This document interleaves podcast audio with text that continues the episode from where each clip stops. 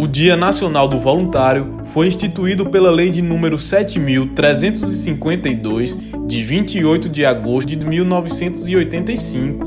Desde então, o dia 28 de agosto tornou-se uma data para reconhecer os trabalhos das pessoas que, motivados pela solidariedade, resolveram doar o seu tempo e suas habilidades para ajudar outros seres humanos. É isso aí, Bianca. É uma data em que as organizações devem sempre aproveitar para celebrar, reconhecer e fortalecer o trabalho das equipes de cada projeto voluntário. É importante esse reconhecimento, pois o voluntariado ele tem crescido e se expandido em diversos ambientes, conquistando cada vez mais espaços.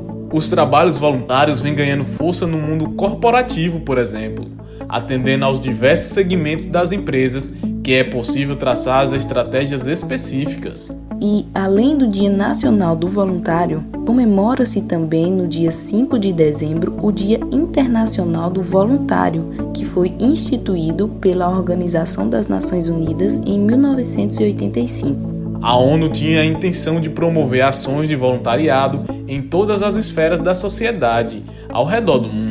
E para quem não sabe, né, uma curiosidade é que a palavra voluntário no dicionário vem do latim voluntários e significa aquele que tem vontade própria.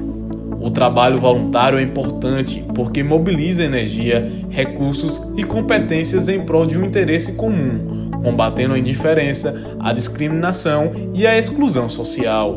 Por isso, contribua você também com uma causa. Seja um voluntário.